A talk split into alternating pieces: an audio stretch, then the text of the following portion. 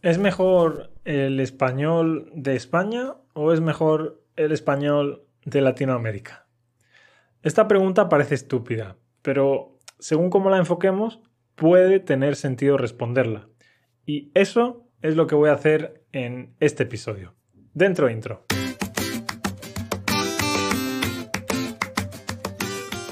Estás escuchando YoSpanishGuide.com, el podcast para mejorar tu español escuchando a un profesor nativo de España. Mi nombre es David Peter. Yo doy clases de español en mi propia academia online, YoSpanishGuide.com. Por solo 10 dólares al mes, ahí puedes encontrar las transcripciones de este y de los demás episodios, puedes encontrar videolecciones, audiolibros y un montón de actividades organizadas por niveles.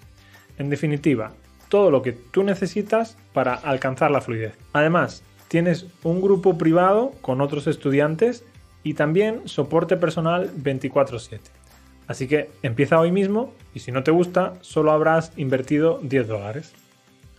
Bueno, quiero eh, dedicar este episodio a dos grupos de personas. En primer lugar, a los hispanohablantes que alguna vez han bromeado con otros hispanohablantes acerca de el español de otras regiones, de sus diferencias.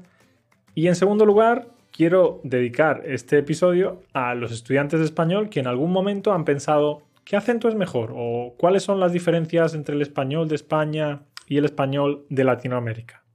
Bueno, hoy vamos a contestar a esta pregunta, pero en primer lugar te tengo que decir eh, que la palabra mejor o peor es subjetiva. Es como preguntar, ¿es mejor el rojo o el azul? Pues evidentemente depende, ¿no? En español nosotros tenemos una frase que dice que para gustos los colores.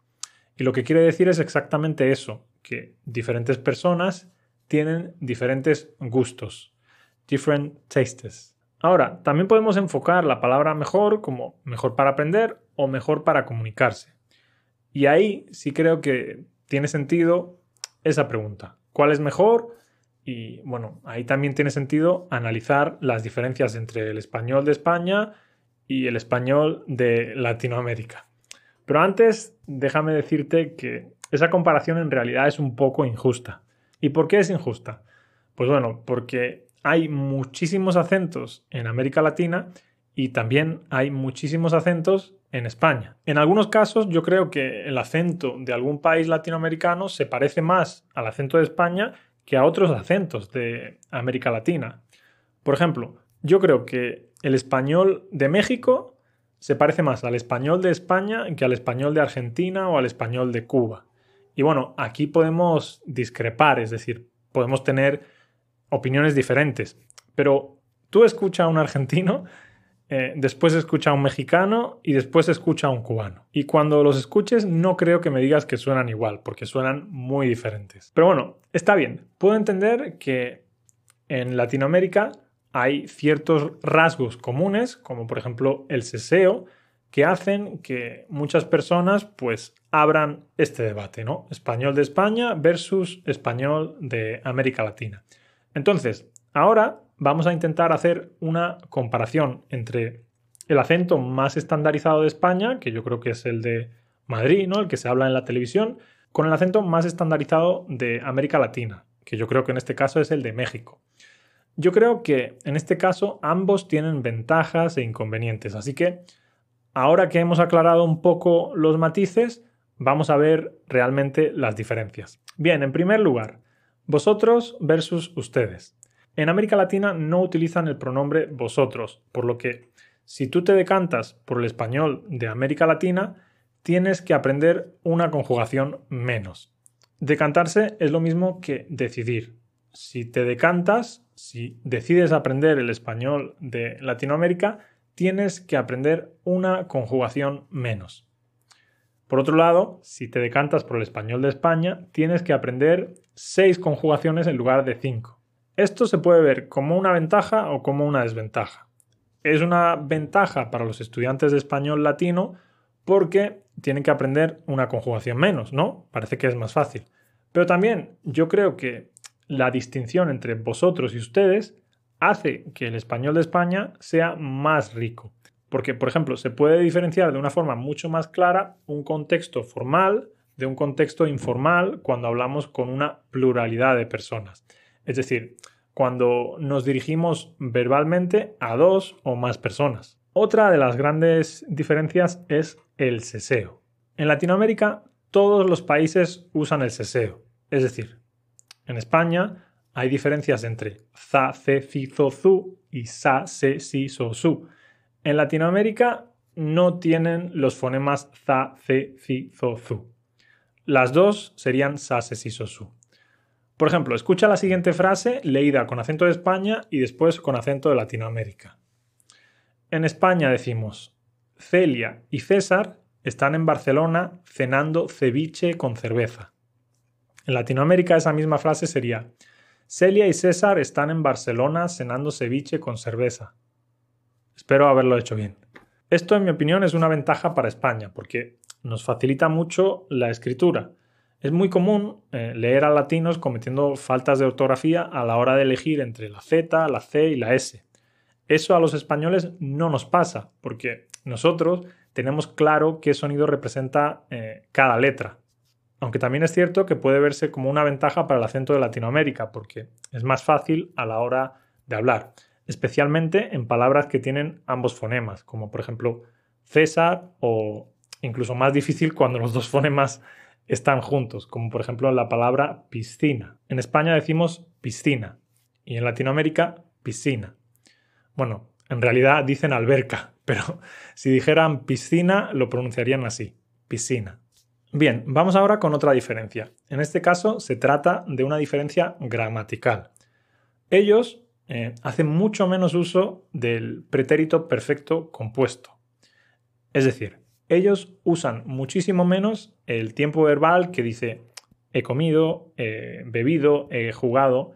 Nosotros, en España, ese tiempo verbal lo utilizamos para dos situaciones. En primer lugar, lo utilizamos para hablar del pasado reciente. Por ejemplo, hoy, esta semana, este mes, esta tarde, esta mañana, he comido, he jugado, he bebido. Y en segundo lugar, lo usamos para hablar de experiencias. Nunca he estado en Estados Unidos. Nunca he probado el sushi. Nunca he viajado a Tailandia. En Latinoamérica solo lo usan con las experiencias. Repito, en Latinoamérica solo lo usan con las experiencias. ¿Y esto para un estudiante es una ventaja o un inconveniente? Bueno, pues podemos verlo una vez más como una ventaja o como un inconveniente. Es una ventaja para el español de Latinoamérica porque no tienes que elegir tanto a la hora de usar el pasado. Pero eso también lo podemos ver como una ventaja para el español de España porque nosotros usamos más el pretérito perfecto compuesto y ese es un tiempo verbal muchísimo más fácil de conjugar que el pretérito indefinido, que es el tiempo verbal que los latinoamericanos utilizan para hablar del pasado reciente y nosotros ese tiempo verbal también lo tenemos, pero nosotros solo lo utilizamos para hablar del pasado con marcadores temporales del pasado. Bueno, déjame un segundo que aclare esto porque creo que es un poco confuso. Te lo digo con un ejemplo mucho más claro. Un español de España diría, hoy he ido al supermercado por la mañana y esta tarde he comido en casa de mi madre. Sin embargo, un latino eh, diría, hoy fui al supermercado por la mañana y esta tarde comí en casa de mi madre o de mi mamá, dirían mejor. Es verdad, ellos dicen mi mamá, mi papá, nosotros decimos mi madre, mi padre. Bueno, ¿ha quedado más claro ahora? Espero que sí. Bien, siguiente diferencia. El vocabulario. El vocabulario varía un poco entre el español de España y el español de Latinoamérica. Es decir, en algunos casos usamos palabras mm, totalmente diferentes. Las diferencias son mucho menos significativas, es decir, son mucho menores cuando hablamos de registros formales lo que quiero decir, por ejemplo, es que si tú ves las noticias de México y ves las noticias en España, los acentos varían y el vocabulario también varía. Son un poco diferentes. Pero a medida que bajamos el registro y lo hacemos cada vez más informal, cada vez se diferencia más el español de España y el español de América Latina. Vale, quinta y última diferencia. Y la vamos a poner entre comillas, ¿vale? El número de hispanohablantes. Si hablamos del número de hispanohablantes, la variante del español latinoamericano es mucho más hablada que la variante española. Tened en cuenta que México es el país hispanohablante más grande del mundo. Si no me equivoco, tiene ciento y pico millones de habitantes. Bueno, quiero finalizar diciendo que independientemente del español que tú quieras aprender, es decir, elijas lo que elijas, aprender español es una gran decisión. Es un idioma que cada día crece más y es una lengua que está llena de cultura y que te permite viajar a 20 países diferentes usando el mismo idioma. Porque sí, amigo o amiga, independientemente del español que tú elijas, te van a entender en cualquier lugar hispanohablante.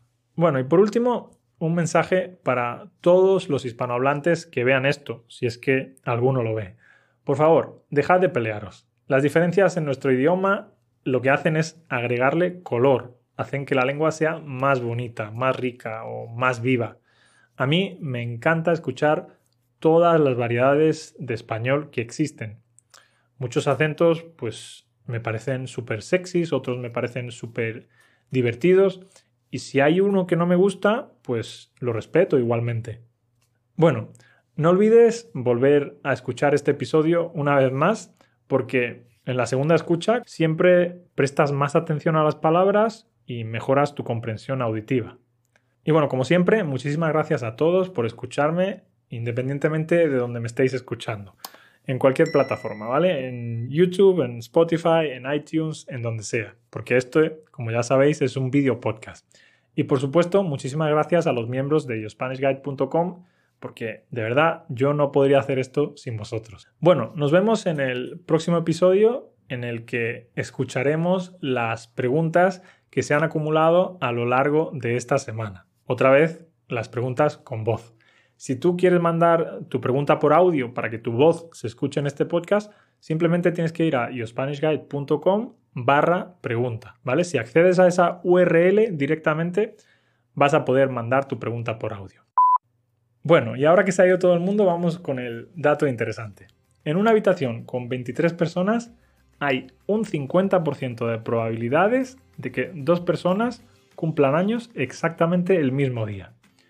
Y en una habitación con 75 personas hay un 99% de probabilidades de que haya dos personas que cumplan exactamente el mismo día, que cumplan años exactamente el mismo día. Así que bueno, podéis dejar un mensaje en el video podcast número 75 en YouTube con el día de vuestro cumpleaños y así, bueno, pues podemos ver eh, cuántas personas encontramos que cumplan años exactamente el mismo día.